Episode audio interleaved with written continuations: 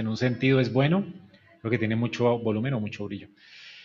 Es bueno hacer planes, pero también es bueno confiar en el Señor. Entonces, mientras reflexionaba en qué nos podría ayudar este año para mirar hacia atrás y hacia adelante, escogí el Salmo 124.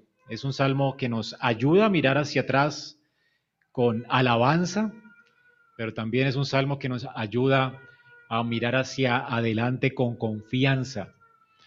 Así que este es el título de nuestro sermón, mirando hacia atrás con alabanza y mirando hacia adelante con confianza. Dice la palabra de Dios en el Salmo 124. A no haber estado Jehová por nosotros, diga ahora Israel, a no haber estado Jehová por nosotros, cuando se levantaron contra nosotros los hombres, vivos nos habrían tragado entonces, cuando se encendió su furor contra nosotros. Entonces nos habrían inundado las aguas, sobre nuestra alma hubiera pasado el torrente. Hubieran entonces pasado sobre nuestras almas las aguas impetuosas. Bendito sea Jehová, que no nos dio por presa a los dientes de ellos. Nuestra alma escapó cual ave del lazo de los cazadores. Se rompió el lazo y escapamos nosotros. Nuestro socorro está en el nombre de Jehová que hizo el cielo y la tierra. Amén. Como ven en el título, aunque no es inspirado, es un cántico gradual que se usaba normalmente cuando los peregrinos subían a Jerusalén y fue escrito por el rey David, que esto fue, parece que añadido después en la Septuaginta, en la primera traducción de la Biblia al griego. Eh, se le asignó este salmo a David y algunos comentaristas dicen que más bien es un salmo post exilio, es decir, que parece ser que fue un salmo que se escribió de regreso al exilio, pero hay razones eh, muy evidentes dentro del salmo y dentro de otros textos de la Biblia que son muy parecidos, que parece ser que es de David, y vamos a ver por qué. Eh, yo creo que las un, cántico de David y sin duda fue un cántico gradual que los peregrinos citaban y cantaban mientras ascendían a Jerusalén. David en este salmo nos enseña, como les dije, a mirar hacia atrás con alabanza y además nos exhorta a mirar hacia adelante con confianza en Dios. Él escribió este salmo luego de una gran victoria. Aquí parece ser que por lo que está él eh, eh, diciendo, ellos, él y su ejército habían tenido una victoria bastante em, increíble. Estaban enfrentando a un enemigo mortal que de no haber sido porque Dios estaba con él, dice allí, ellos hubieran sido tragados, inundados, eh, habrían sido consumidos, hubieran muerto. El enemigo que enfrentaban realmente era peligroso, como vamos a ver a través de este precioso salmo. Ahora, no se nos dice cuál fue la guerra, en qué momento ocurrió esto. Lo importante es que la intención de David aquí es que el pueblo de Israel reconozca, en primer lugar, el gran enemigo que estaban enfrentando. Era difícil de enfrentar. Ellos habrían perdido de no ser porque Jehová estaba con ellos. David quiere entonces no que el pueblo no le acredite a él la victoria, sino que se le acredite solamente a Jehová. David quiere que el pueblo reconozca esto. El pueblo tiene que reconocer esto. David es el rey de Israel ahora y él quiere que entienda Israel que Jehová, el hecho de que Jehová esté con ellos es lo que le permitirá a Israel ahora y siempre tener victorias en sus guerras. Ahora, estas guerras, por supuesto, eran físicas, no espirituales, y podríamos nosotros eh, aún aplicar nuestra vida hoy. Pero también aplica para las, nuestras guerras espirituales, por supuesto. La Biblia dice que no tenemos lucha contra sangre y carne, sino contra huestes espirituales de maldad. En un sentido también aplica. Pero también aplica para cosas físicas, como la que le estaba sucediendo a la iglesia mientras leíamos Hechos de los Apóstoles, cuando Saulo de Tarso estaba persiguiendo a la iglesia. Cómo Dios libró realmente a la iglesia siendo tan eh, pequeña, un número tan pequeño de discípulos y además personas de, que no eran personas de guerra y las libró de este Saulo de Tarso que tenía cartas y tenía un ejército para perseguir a la iglesia, gente que no podía defenderse. Y sin embargo, Dios los defendió y convirtió a Saulo de Tarso y la iglesia siguió prosperando. Y ahora Dios va a usar al enemigo de la iglesia, de una manera irónica, para seguir eh, extendiendo su iglesia. Así que, ¿qué es lo que marca la diferencia en nuestra vida? Es Dios. Si Dios no hubiera estado con nosotros, no nunca escaparíamos de nuestros enemigos, sean físicos o sean espirituales. Y David quiere que Israel esté agradecido por esto. Dios, hermanos, es el que nos da la victoria contra nuestros enemigos. David quiere que confiemos no solamente en Israel, pero nosotros, que confiemos en Dios, porque este salmo fue escrito para nosotros también. La escritura nos dice que la Biblia fue escrita para los que hemos alcanzado también el final de los tiempos. Este Antiguo Testamento es para ti y David quiere y nos está exhortando a nosotros, en primer lugar, a elevar acciones de gracias a Dios por lo que Él hace en nuestras vidas. Si no fuera por Él, estaríamos realmente perdidos. Y es lo que vamos a ver en esta mañana. Hermanos, nuestra seguridad depende solamente de Dios. Así que este es un salmo de alabanza, por supuesto. Es un salmo donde nos ayuda a ver lo que ha sido el año pasado, ¿verdad? Y como si no hubiera sido por la mano de Dios, estaríamos perdidos. Pero también es un salmo que nos ayuda a ver este nuevo año con confianza Usted puede imaginarse a las personas que caminaban hacia las fiestas de Israel, peregrinos que venían de tierras muy lejanas, eh, hablándose unos a otros este salmo y cantando al Señor este salmo. Y es parte de la tarea que tenemos como iglesia, ¿verdad? De exhortarnos con la escritura. Cuando vienes aquí el domingo, cuando vas después a compartir con hermanos en la fe y cuando estás compartiendo con hermanos en la fe, la idea es que todos tenemos una responsabilidad de, de, disipularnos. Esta iglesia, aparte de lo que hemos querido hacer siempre, es que puedan entender que no todo, el discipulado no es la encomienda que Dios le dio al pastor ni a los ancianos, sino que es la tarea que nos dio Dios Jesús a todos. La gran comisión, ¿a quién la ordenó Jesús? A la iglesia. ¿Y quién la hace? Nosotros. El pastor que hace equipar a las personas para la obra del ministerio. ¿Y cuál es su ministerio? Hacer discípulos a todas las naciones. Así que es nuestra tarea, ¿verdad?, disipularnos unos a otros. Si no, nunca cumpliríamos las muchas encomiendas que Dios nos hace. Exhortados unos a otros, alentados unos a otros, motivados unos a otros, ayudados unos a otros. O sea, si buscas en una concordancia unos a otros, la Biblia está saturada de que todos debemos servirnos, ayudarnos, alentarnos, ministrarnos, exhortarnos, animarnos, consolarnos, disipularnos, aconsejarnos. Y usted tiene que estar preparado para esto. Así que usted puede imaginarse los peregrinos de, Israel que todos, ¿verdad?, estaban memorizando, por lo menos Deuteronomio lo memorizaban, la, la ley de Jehová la memorizaban, y exhortándose con la palabra de Dios, pero al tiempo también exhortándose hablándose a cada uno de ellos acerca de lo que Dios había hecho por ellos, cómo Dios les, había ayudado. Así que este, salmo nos ayuda además a entender cómo, una idea de cómo poder exhortarnos y animarnos mutuamente. Al salir de aquí usted puede pensar en el año pasado y pensar hipotéticamente lo que habría sido de su vida si Dios no hubiera estado con usted. Y contarle a su hermano, contarle a su familia realmente ¿Qué tal si Dios no hubiera estado conmigo, verdad? ¿Qué hubiera pasado? Conociendo mis debilidades, conociendo lo que enfrentamos el año pasado, ¿qué hubiera sido de nosotros, verdad? Es una forma de exhortarnos y de animarnos. David pues también nos está enseñando esto, cómo disipularnos. Y esto es lo que hacían los peregrinos, subían hacia Jerusalén, cantaban este salmo y estaban diciéndose unos a otros, mira lo que Dios ha hecho por mí, ¿Y qué tal si Dios no hubiera estado conmigo, hubiera sucedido esto y esto y esto? Porque hermanos, enfrentamos enemigos poderosos. Y si Dios no está con nosotros, estaríamos perdidos. Así que este salmo vamos a dividirlo en tres partes para meditarlo en esta mañana. Hay una introducción. Esta introducción nos habla de la realidad que enfrentamos. Los salmos por lo general son muy realistas con la, las cosas que enfrentamos.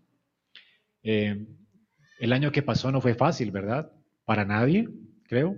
Si, las, si miramos las estadísticas y la forma en que la gente está buscando ahora antidepresivos, la lista de divorcios, de cosas horrendas que han pasado en las familias. No fue un año fácil para nadie, ¿verdad?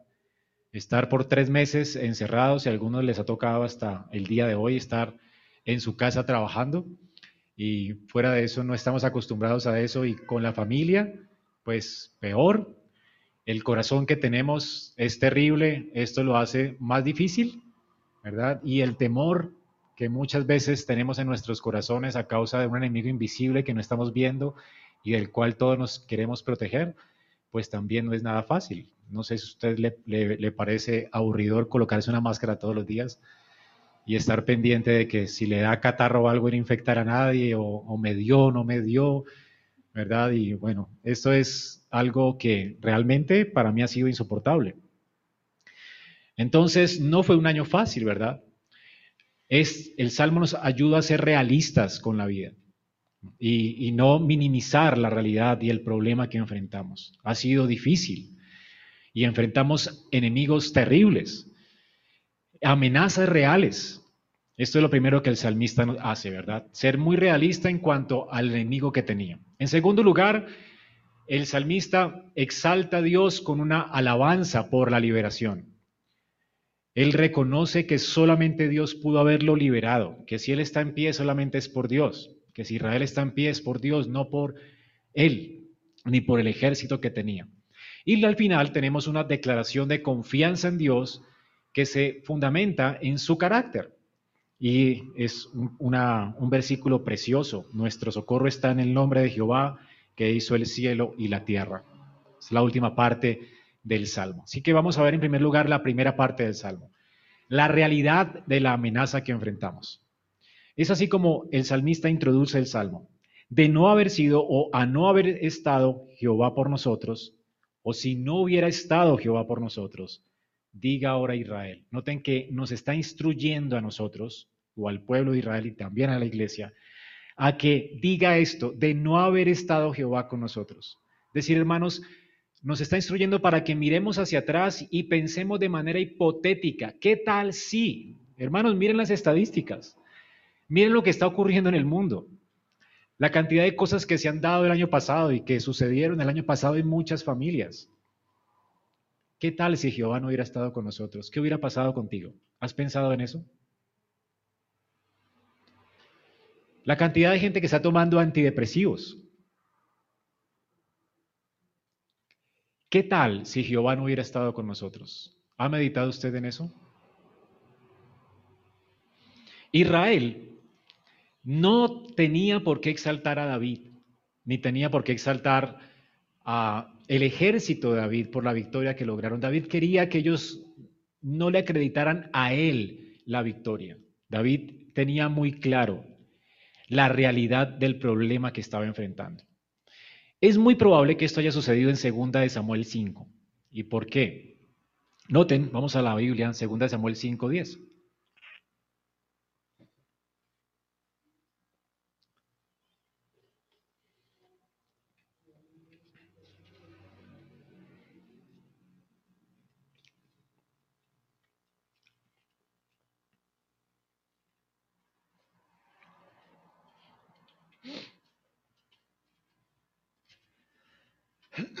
Dice, y David iba adelantando y engrandeciéndose, y Jehová, Dios de los ejércitos, estaba con él. Y más adelante, versículo 17, y oyendo los filisteos que David había sido ungido por rey sobre Israel, subieron todos los filisteos para buscar a David, noten, todos los filisteos. Y cuando David lo oyó, descendió a la fortaleza y vinieron los filisteos y se extendieron por el valle de Rafaín. Entonces consultó David a Jehová diciendo, ¿iré contra los filisteos? ¿Los entregarás en mi mano? Y Jehová respondió a David, ve porque ciertamente entregaré a los filisteos en tu mano. Sino también, hermanos, ¿por qué David le pregunta a Dios, iré contra los filisteos? ¿Será que era un enemigo muy fácil de derrotar? No, ¿verdad? Los filisteos para el tiempo de David era el mejor ejército que pudiera haber existido en ese tiempo. era tan veloz, era tan poderoso, tan avasallador, que era temible, de hecho. No sé si recuerdan cuando David era pequeño y fue a llevar fiambre a los hermanos, el, el ejército de Israel cómo estaba ante la amenaza de los filisteos. Estaba acobardado, temblando, no querían enfrentarlo. Además, ellos eran un ejército de gente muy grande. Uno de ellos era Goliat, ¿se acuerdan? El gigante Goliat. ¿Quién quería enfrentar al gigante Goliat? Así que David entendía la amenaza que enfrentaba.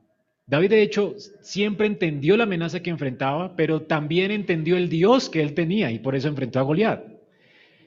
Y si David hubiera sabido que Dios no estaba con él, jamás hubiera podido enfrentar el ejército de los filisteos. Era un ejército difícil. Además de eso, Israel no tenía armas de guerra. Los filisteos ya tenían armas de guerra, tenían espada. Recuerden que la única espada que tenía el ejército de Israel era la de Goliat ah, en este momento y la de Saúl. No habían espadas en Israel. Sin embargo, este ejército estaba muy bien armado. Y creo que el contexto de este salmo es este, porque es la única guerra que Israel ha peleado donde ellos pudieran haber sido tragados por un ejército extranjero. No puede ser después del exilio, porque el salmista está aquí enfrentando un enemigo poderoso y en el exilio Israel nunca peleó. Nunca enfrentaron enemigos. Ahora, dice aquí también algo que coincide con el salmo, es que David iba adelantado y engrandeciéndose y la razón cuál es, versículo 10, Jehová Dios de los ejércitos estaba con él. Noten, es muy parecido. O sea, David está diciendo de, no haber sido, que porque Dios esté con nosotros, diga ahora Israel, nos habrían tragado, nos habrían inundado las aguas, nos, nos habrían consumido con sus dientes, ¿verdad? Y nos habrían tendido lazo y nos habrían matado. O sea, si Dios no hubiera estado con nosotros, habrían pasado estas cuatro cosas terribles. ¿Qué, cuál es el contexto entonces de este salmo? David había sido coronado por, como rey de Israel, pues todavía no de todo Israel, pero sí por lo menos de las tribus del norte. En Hebrón, cuando el ejército de los filisteos había derrotado al ejército de Israel, había matado al, al rey Saúl, había matado a su hijo Jonatán, o sea que ya no había dinastía en Israel, por lo menos sucesión de la, dinastía de Saúl, y los filisteos vieron y, escucharon que David había sido coronado por rey, y ellos se juntan y juntan todo el ejército de ellos, que era superior al de Israel, para pelear contra David y acabarlo de una vez por todas. Este ejército era un ejército que ya había vencido a Israel, se los habían tragado en un sentido. David entendía entonces la realidad del problema. Y él usa cuatro imágenes para señalar la amenaza que él está enfrentando y plantea una situación hipotética. ¿Qué hubiera sucedido si Dios no está con ellos? ¿Qué hubiera sucedido si él hubiera confiado en sí mismo, en el ejército que tenía, en las pocas armas que tenían para enfrentar a este enemigo? ¿Qué hubiera pasado si? Si estaban enfrentando a un enemigo superior. David entonces usa cuatro figuras para que Israel entienda la realidad que estaban enfrentando. No era fácil enfrentar este enemigo. Noten lo que dice. En primer lugar, de no haber sido porque Jehová estaba con ellos, el enemigo se los hubiera tragado vivos, versículo 3 del Salmo 124. Vivos nos habrían tragado entonces, cuando se encendió su furor contra nosotros. Era un ejército enfurecido. ¿Qué hubiera pasado entonces si Dios no está con ellos? Se los habrían tragado. Este ejército, como les dije, era fuerte, era siniestro y además expertos en armas. Los judíos no contaban con esto. Así que ellos que estaban amedrantados, que habían sido derrotados y que el rey había perecido, este ejército hubiera sido consumido por completo, de, de no haber sido porque Jehová está con ellos. Es lo que, lo que primeramente dice David. Esta es la realidad del problema. En segundo lugar, dice, nos habrían inundado las aguas como un torrente, versículo 4. Sobre nuestra alma hubiera pasado torrente. O sea, hubiera entonces pasado sobre nuestra alma aguas impetuosas. Noten aquí la, la ilustración tan eh, poderosa. En Israel hay montañas muy secas, duras. Normalmente estas montañas tienen apriscos altos, y en este valle donde, donde David peleó esta guerra, eh, había muchos apriscos, muchos acantilados. Cuando llovía una pequeña lluvia en Israel, un torrencial aguacero en Israel, puede inundar en minutos ese valle. Es la ilustración que está usando David. De hecho, pienso que Jesús está usando también esta ilustración cuando habla en Mateo eh, 7, 27 acerca de la casa sobre la arena y la casa sobre la roca. Dice que vinieron contra esa casa ríos, torrentes y aguas y, dieron con ímpetu y no cayó la casa que fue construida sobre la roca. Sin embargo, sobre la arena cayó y fue grande su ruina. Jesús está pensando en estos apriscos, en, estas, en estos lugares donde cae un aguacero, inmediatamente ese valle se inunda, porque es muy fácil, todos los canales dan a ese valle. Y se hubiera inundado ese lugar, y las aguas dan con ímpetu, son como ríos. Eh, en este, eh, usted ve en internet los wadis, son como ríos secos, parecen ríos secos. Estos, eh, cuando caen torrenciales aguaceros, inundan estos apriscos estos guadis hacen que los valles se inunden y esto sucede en minutos. No da tiempo para que tú recojas tus cosas y te vayas de allí o corras a la montaña. No da tiempo. En un momento, de un momento a otro, esto, este torrencial aguacero te inunda, te consume y mueres. Así de peligroso es. Así que como dice Mateo, de no haber sido Jehová nuestra roca, nuestra casa estaría caída y nuestra ruina hubiera sido grande. La Biblia también nos dice aquí en el versículo 6, aunque exalta al Señor, también habla de la realidad del problema. Él no nos dio por presa a los dientes de ellos. O sea, nos habrían tragado vivos. Hubiéramos sido presa fácil. El enemigo nos hubiera triturado. Y fue exactamente lo que le sucedió a Daniel en el foso de los leones, de manera física. Él fue puesto en un foso de leones. Imagínate el miedo de David cuando está enfrentando a Goliat o cuando está enfrentando al pueblo de los filisteos. O sea, no es que no, hubiera tenido miedo, él tenía miedo, por eso consulta a Dios, ¿pelearé contra los filisteos? ¿Saldré contra ellos, Señor? ¿Cuál fue la confianza de David y cuál fue la confianza de Daniel? Que Dios está con ellos. Porque imagínate tú delante de un león hambriento, ¿Por qué no fue devorado Daniel por un león hambriento o por leones hambrientos? Porque Jehová estaba con él. Había un ángel allí cerrando la boca de esos leones. O sea, imagínate si Dios no está con nosotros. Hubieran, sido tragados vivos, dice él, si el Señor no hubiera estado de nuestro lado. Ahora, también dice en el versículo 7, nuestra alma escapó cual ave del lazo de los cazadores. Se rompió el lazo y escapamos nosotros. Aquí está hablando de una red. Estas red que parecen invisibles y que atrapan a las personas, a los animales de presa. David se siente de esta manera. Era un ejército tan diestro que podría venir sobre ellos de una manera intempestiva y atraparlos y matarlos. Así era como se sentía David. Ahora, en resumen, ¿cómo presenta David a su enemigo? Este ejército era suficientemente tan grande como para tragárselos enteros, lo suficientemente diestros y rápidos como para ahogarlos, para arrastrarlos, lo suficientemente fuertes para triturar al ejército de David y lo suficientemente astuto para atraparlos cual ave. Es lo que está diciendo David. Hermanos, a manera de aplicación, ¿ha pensado usted lo que hubiera pasado en su vida un buen ejercicio, ¿no? Para, no solamente para evaluar el año pasado. Un buen ejercicio sería, piense hipotéticamente, ¿qué hubiera pasado si Dios no hubiera estado con usted el año pasado?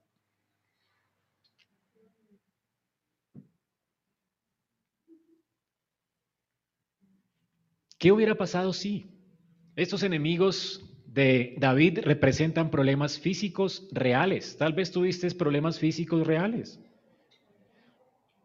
¿Cuánta gente murió este año de el coronavirus y, otros más, y otras enfermedades más, verdad? Y murió sin esperanza. ¿Cuánta gente murió sin esperanza y sin Dios? ¿Qué hubiera pasado si Dios no hubiera estado contigo? Tal vez estuviste enfermo. ¿Qué hubiera pasado si el Señor no hubiera estado contigo? Ahora piensa no solamente en problemas físicos reales, porque bueno, tal vez no tuvimos tanto tiempo para la persecución cristiana y esto, no tenemos tantos enemigos en la iglesia, estuvimos encerrados, pero piensa en los problemas de tu propio pecado. ¿Qué hubiera pasado si? O sea, hermanos, ¿qué pasa con el pecado y el castigo que merecen nuestros pecados? ¿Qué tal si Jesús no hubiera muerto en nuestro lugar? ¿Qué tal si el Señor no hubiera tomado el castigo de nuestros pecados sobre Él? Hermanos, estaríamos bajo la justa ira de Dios y seguramente sufriríamos por nuestro pecado para siempre. Pero no podemos decir ahora como Romanos 8.1, ahora no hay condenación para los que están en Cristo. Qué increíble libertad has encontrado tú en el Señor.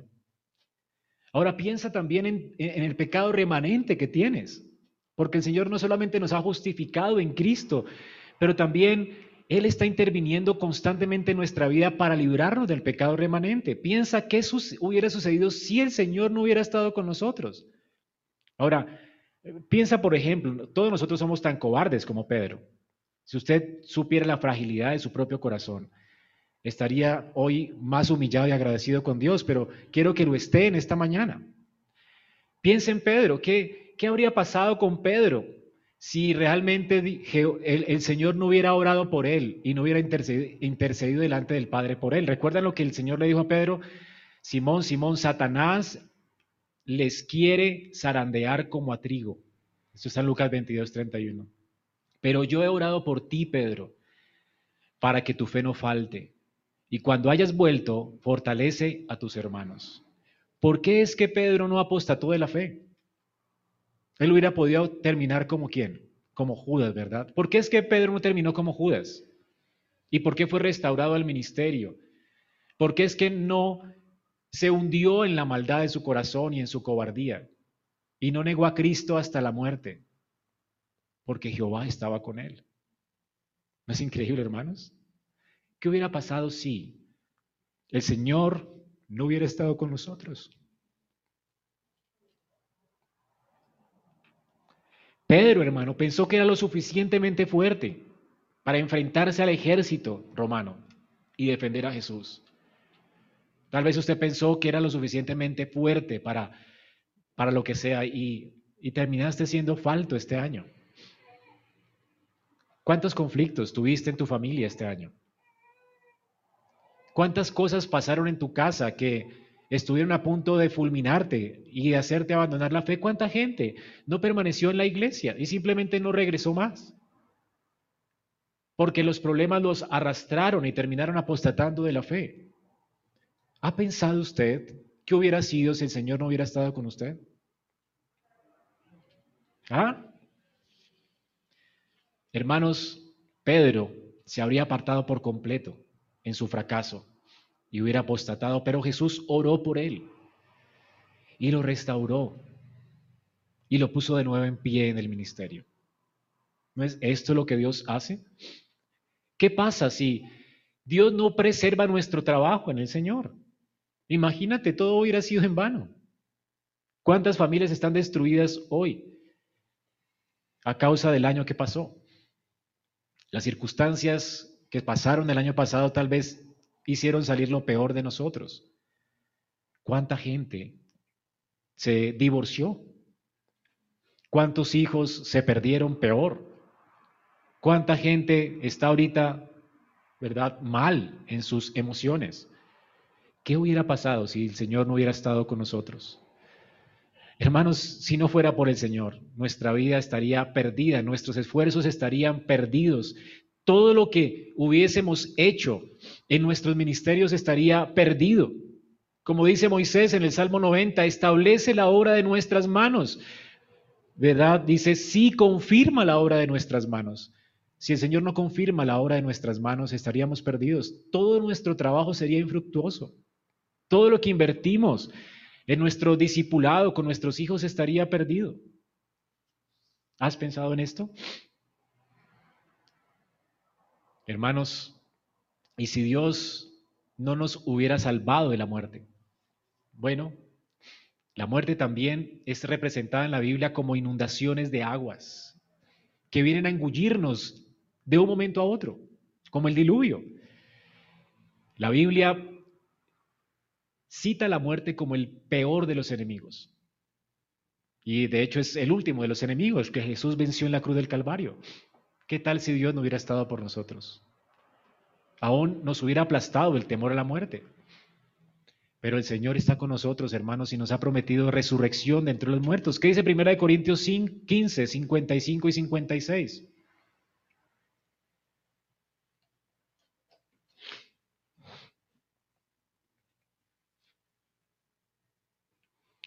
¿Dónde está, oh muerte, tu aguijón? ¿Dónde está, oh sepulcro, tu victoria? Ya que el aguijón de la muerte es el pecado y el poder del pecado la ley. Mas gracias sean dadas a Dios que nos da la victoria por medio de nuestro Señor Jesucristo. Así que hermanos míos, amados, estad firmes y constantes creciendo en la obra del Señor siempre, sabiendo que el trabajo nuestro en el Señor no es en vano. Hermanos, ni la muerte puede frustrar los propósitos de Dios en nuestras vidas, ni el trabajo que hacemos es en vano. La muerte no nos puede robar eso. ¿No es increíble?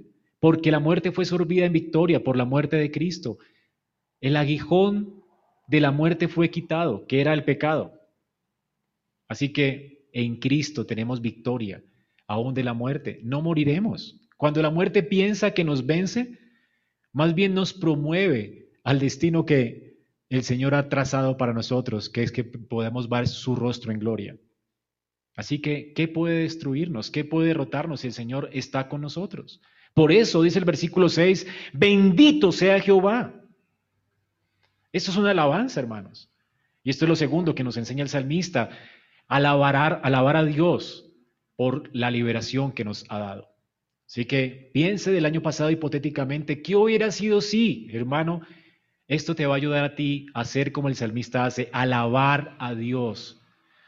Solamente a Dios la gloria. Si usted reconoce su fragilidad, la astucia de Satanás para hurtar, matar y destruir, si usted reconociera su propio corazón y lo egocéntrico que es y lo terriblemente mortal que es nuestra, nuestro corazón caído, si usted pudiera reconocer la influencia que este mundo tiene, o el terror de vivir en este mundo caído. Es horrible vivir en este mundo caído lleno de enfermedad, de plagas. Quién sabe, ahorita está el coronavirus, después vendrán otros peores seguramente. Es lo que anticipan, por lo menos los científicos. Es para matarnos del miedo. Y las plagas no de ahora, las que han existido. Porque esto no es nuevo, ¿verdad? Estamos viviendo en un mundo caído, terrorífico. ¿No es cierto? Sin embargo, alabado sea Dios, porque en medio de nuestra fragilidad, Él nos ayuda a seguir adelante, sirviendo en su obra, viviendo para su gloria, avanzando su reino. Y la iglesia no se detuvo, ni siquiera el año pasado, ¿verdad? ¿Y por qué? Porque el Señor está firmando la obra de sus manos. Es su obra. Y su obra no se detuvo en nuestras vidas, ¿verdad? Y es increíble cómo las iglesias siguen viendo cómo seguir impactando personas.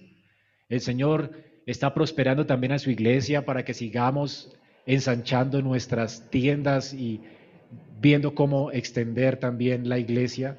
Podemos seguir soñando con esto porque Jehová está con nosotros. Esta es la alabanza que le debemos a Dios, hermanos, al considerar nuestro gran enemigo y la fragilidad que nosotros tenemos. ¿Cuán poco nosotros somos agradecidos con Dios? ¿Saben por qué? Porque damos por sentado el hecho de que Él nos protege y nos guarda en su providencia. Lo damos por sentado. Y no pensamos como está pensando David hipotéticamente. ¿Ha pensado usted hipotéticamente qué habría sido de mi vida si Usted y yo necesitamos considerar estas cosas. El salmista nos, está enseñando a hacerlo para no dar por sentada la, la fidelidad de Dios y el cuidado de Dios. ¿Qué tal si usted imita a David esta mañana y se pregunta en este comienzo de año, ¿qué hubiera sido si Dios no hubiera estado con nosotros protegiéndonos? ¿Qué hubiera pasado con mi vida? Si su respuesta es solo hipotética, Dele gracias a Dios. Usted debería estar humillado hoy al reconocer su fragilidad los enemigos que enfrentamos, no solamente espirituales y físicos, pero también el enemigo de nuestro propio corazón. Alabado sea el Señor, hermanos, porque Él nos ha sacado de la boca del adversario, Él nos ha guardado de ese diluvio arrollador, Él nos ha guardado y nos ha sacado de la trampa que el enemigo nos tiende. ¿Y por qué lo hace? Y esto nos lleva a nuestro tercer punto. Nuestro socorro está en el nombre de Jehová, que hizo el cielo y la tierra. ¿Por qué lo hace, hermanos? Porque Él puede hacerlo en primer lugar. Él es Jehová, el Dios soberano sobre todas las cosas que Él ha hecho. Él es el creador. Él hizo todo lo que existe. ¿Y por qué el Señor nos ha guardado? Porque Él puede hacerlo. Él es el único que puede hacerlo. Él te creó. Él nos hizo.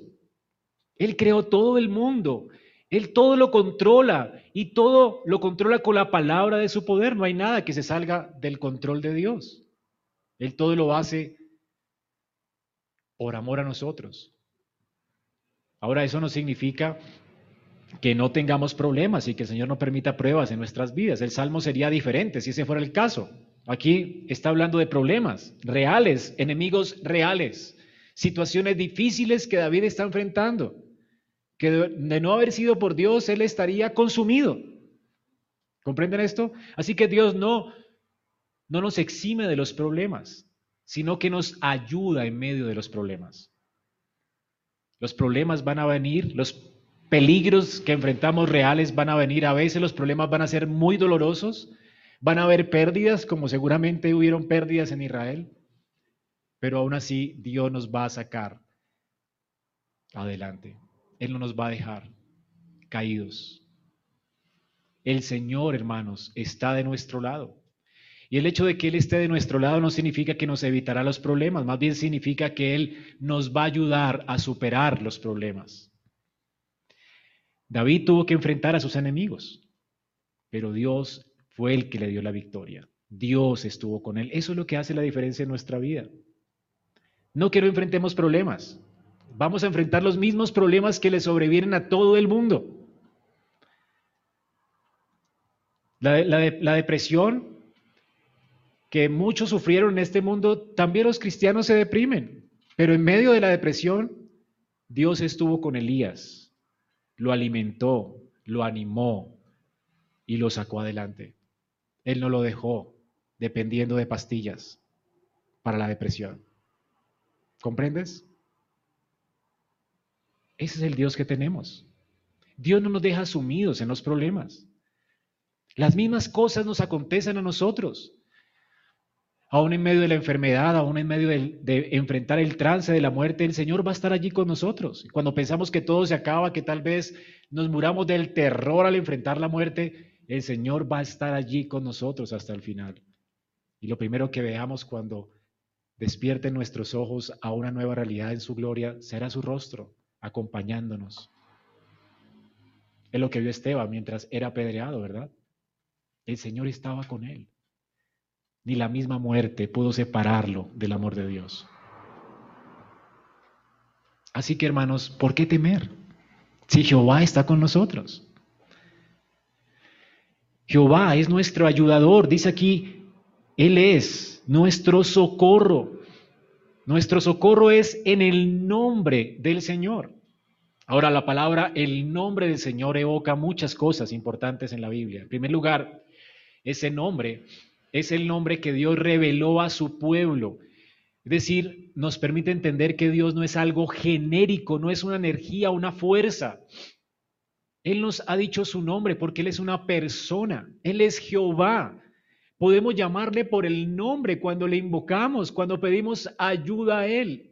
Él sabe de qué tenemos necesidad, Él es un Dios que realmente sabe de qué tenemos necesidad y nos auxilia cuando venimos a Él a pedir ayuda. Hermanos, tenemos un Dios que tiene un nombre, que se ha presentado por su nombre, que se ha revelado por su nombre a su pueblo. Él dijo, este es mi nombre, cuando me necesiten, llámenme. Vengan a mí, están cansados y cargados, vengan a mí, yo los haré descansar. Y esto también nos recuerda ese nombre, el hecho de que Él se reveló y se reveló a sí mismo y se reveló cómo Él actúa, se reveló cómo Él piensa, cuál, cómo es su carácter, para que entendamos quién es Él y podamos confiar en Él. Dios nunca cambia. Y en sus tratos con su pueblo, Él ha revelado quién es Él, cómo ama, qué le molesta, qué le agrada. Y Él no cambia, no muta. ¿No es increíble esto? Es un Dios confiable. No es una deidad de la cual no sabemos qué esperar. ¿O qué hice? ¿Por qué? ¿Qué hice para merecer esto? ¿Se equivocó Dios? Dios nunca se equivoca, hermanos. Él es el mismo hoy siempre y se ha revelado en su palabra, en sus tratos con su pueblo para que tú puedas confiar en Él. ¿No es increíble?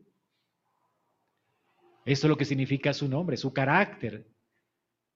Es allí donde David quiere que descanse nuestra fe, en el carácter de Dios, en el carácter inmutable de Dios, en sus atributos. En primera de Juan 3:8 dice, "Para esto apareció el Hijo de Dios para deshacer las obras del diablo." La mayor revelación de Dios la tenemos en Jesucristo y Dios apareció en la persona de su Hijo en este mundo. El verbo se hizo carne, ¿con qué propósito? Para destruir las obras del diablo. Jesucristo, hermanos, vino a este mundo por amor a nosotros para destruir al adversario, para destruir la muerte, para quitar el pecado. Él vino a deshacer lo que el diablo sembró en este mundo. ¿No es increíble? Esto fue lo que Cristo hizo. Jesús es el que lucha por nosotros. ¿Qué tal si Jehová no estuviera con nosotros? Cuando nosotros clamamos a Dios, cuando estamos asaltados por el mundo, la carne y el diablo, recuerden esto, hermanos, Jesús vino a este mundo a poner todos esos enemigos bajo nuestros pies. Así que no tenemos por qué estar amedrantados ante el enemigo. No quedará en pie, no quedará en pie ningún oponente nuestro porque Cristo en la cruz del Calvario los ha vencido y ha triunfado sobre ellos. Amados hermanos, David en ese salmo quiere entonces que mires al futuro confiado en Dios. No importas, no importa si tú estás sintiendo hoy que tus enemigos te están devorando, no importa si sientes que las aguas te están llegando al cuello, no importa si te sientes atrapado en una red, el salmista dice, mira a Dios y mira a Dios, te digo yo hoy, en el Nuevo Testamento en Cristo, porque Él ya ha vencido a todos tus adversarios. Mira el rostro de tu Salvador. Mira ese rostro del Salvador ensangrentado, no en la cruz. Mira lo que dice Apocalipsis. Mira sus ropas ensangrentadas, no de su propia sangre. En la cruz presenta a un Cristo victorioso, exaltado, con sus vestidos blancos llenos de sangre, ¿Y por qué? Ya no por su propia sangre, en la sangre de sus adversarios, de sus enemigos. Él ha pisado el lagar de la ira de Dios. Todo lo que Dios aborrece, sus enemigos han sido destruidos, el pecado, Satanás, este mundo, ningún adversario quedará en pie. Cristo es presentado en Apocalipsis como el gran vencedor de la historia humana. Él se levantó de la muerte para vencer y ha pisado el lagar de la ira de Dios y ha pisoteado a todos sus adversarios y sus ropas están teñidas de sangre, la sangre de la victoria. Todos esos eran sus enemigos. ¿Son los tuyos también? Porque si el pecado es tu amigo, entonces Cristo no podrá hacer nada por ti. Pero si tú aborreces el pecado, odias a Satanás y al adversario, entonces tienes que entender que Cristo ha destruido a tus peores enemigos. ¿Puedes exaltar esta mañana a Dios por eso? Porque no quedará ningún enemigo en pie. Tú puedes salir de aquí confiado sabiendo que como Dios te ayudó el año pasado, te seguirá ayudando este año y seguirá siendo fructífero para su gloria y fructífero en el ministerio y seguirás con un corazón avivado para Él solamente porque Jehová está contigo. Si no estarías amedrantado, infructuoso, inútil como la vara seca de Aarón. Pero lo que hace la diferencia es la presencia de Dios con nosotros. Hace que una vara seca fructifique, reverdezca. Y es mi deseo para, para ti en este año y mi oración a Dios por ti en este año. Que tú entiendas que si Dios está contigo no tienes por qué ser un cristiano de segunda clase en la iglesia. Si Dios te ha perdonado, no tienes que seguir siendo de segunda clase en la iglesia. Tú puedes levantarte por encima de todos tus obstáculos, de todas tus incapacidades, porque en Dios haremos proezas.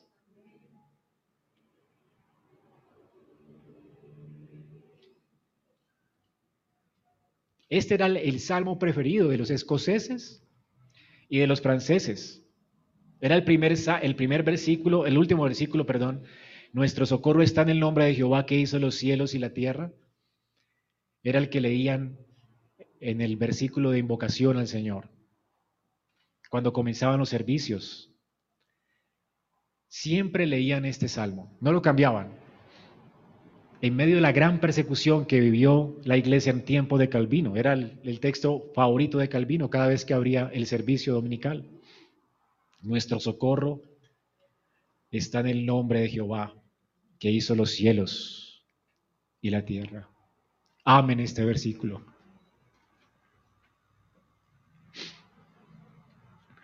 Porque solo en el Señor, que es el creador de los cielos y la tierra, nosotros tendremos fortaleza y victoria. Solo el Señor es adecuado para nosotros en medio de nuestra debilidad. Él es omnisciente. Él siempre sabe lo que necesitamos y sabe esto perfectamente. Él es omnipotente. Él puede hacer todo lo necesario para redimirnos, para santificarnos. Él es un Dios amoroso y misericordioso. Él siempre está buscando su gloria y Él ha ligado su gloria a nuestro beneficio. Hermanos, con un Dios como este, ¿por qué deberíamos estar amedrantados en este nuevo año? Así que miremos hacia atrás con gratitud. Pensemos hacia atrás hipotéticamente de lo que hubiera sido de nosotros si y exaltemos el nombre de nuestro Dios y confiemos en Él para el futuro. Tenemos en Él ayuda. Miremos el año que pasó y testifiquemos de cómo el Señor nos ha ayudado. Ministrense unos a otros. Y miren el presente y afirmen con el salmista, el Señor es nuestro socorro, incluso hoy. Y miremos este año hacia el futuro y afirmemos todos, el Señor será mi socorro para siempre. Nuestro socorro está en el nombre de Jehová que hizo los cielos y la tierra. Vamos a orar.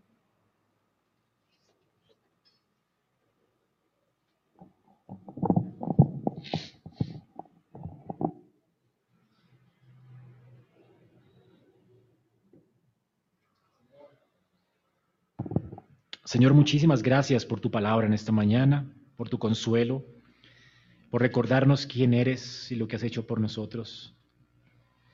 Gracias por tu respaldo, Señor, porque como iglesia caeríamos fácilmente ante nuestros enemigos furiosos y nos hubieran devorado, Señor. Nos hubieran arrasado como un tsunami. Nos hubieran atrapado como un cazador profesional. La única razón por la cual estamos en pie hoy, Señor, es por tu poder y tu fuerza. Tú has sido para nosotros suficiente. Señor, gracias por tus promesas. Tú has prometido que edificarás tu iglesia y que las puertas del infierno jamás prevalecerán contra nosotros. Porque toda autoridad te fue dada en el cielo y en la tierra. Tú controlas todo, dominas sobre todo y obras todo en favor de tu pueblo. Señor, gracias. Gracias porque nada podrá destruirnos. Ni enemigos invisibles, ni enemigos reales que vemos con nuestros ojos. Ni siquiera nuestro propio corazón podrá engañarnos. Señor, porque mayor que nuestro corazón es Cristo. Alabado sea tu nombre, Señor. Aún en nuestra debilidad decimos, alabado sea tu nombre. Nuestro socorro está en ti, oh Jehová que hiciste los cielos y la tierra. Señor, gracias. Que brote de nuestros labios gratitud y alabanza a ti, a causa de que estás con nosotros. Gracias por estar por nosotros y con nosotros. Bendito eres, Jehová. En Cristo Jesús oramos. Amén.